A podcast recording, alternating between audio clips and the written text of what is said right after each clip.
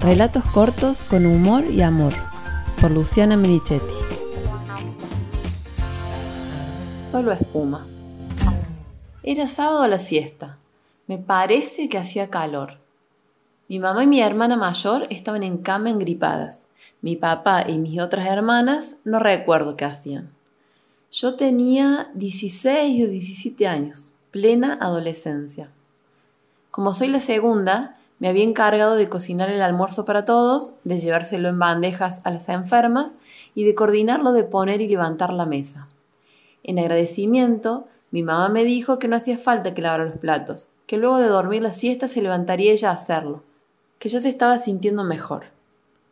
Yo quise darle la sorpresa de encontrar la cocina limpia y los empecé a lavar mientras ella descansaba.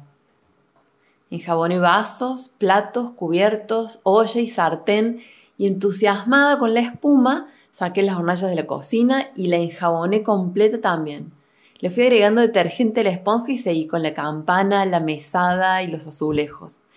Estaba todo recubierto de espuma, lista para empezar a enjuagar, imaginándome el resultado como en una publicidad de un quita grasa, cuando llegó mi amiga Nati a invitarme a dar vueltas en moto. Entonces me enjuagué las manos, fui a la habitación de mi mamá, le pregunté en voz bajita si me daba permiso, ella me dijo que sí y nos fuimos dejando todo enjabonado. Cuando quedo atrapada en alguna situación donde creo tener la razón, me viene a la memoria esta anécdota. Mi mamá indignada, tratando de hacerme entender que haber hecho el trabajo a medias era peor que no haber hecho nada, y yo queriendo convencerla de que en realidad le había ahorrado la mitad del trabajo. Ella diciéndome que la espuma se había secado junto con los restos de comida y de grasa, y yo ofendida porque no me reconocía que le había limpiado mucho más que los platos. Ahora veo muy claro que mi mamá tenía motivos para fastidiarse, pero si me pongo los lentes a través de lo que yo veía la situación, entiendo mi punto de vista. Además, yo era de inventar argumentos para defender lo indefendible, y muy consciente de estar haciéndolo, pero en esta situación particular me acuerdo muy claro que la reacción de mi mamá me había sorprendido. Había vuelto el paseo sin cola de paja, convencida de haber hecho bien las cosas.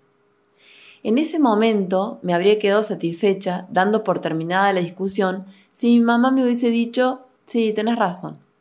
En este momento, lo que más tranquila me deja es ser capaz de tomar prestado los lentes con lo que mire el otro, ponerme en sus zapatos y abrirme a sus realidades. Siento que me libero cuando lo hago, que tengo más posibilidades de crecer cuando renuncio a tener razón.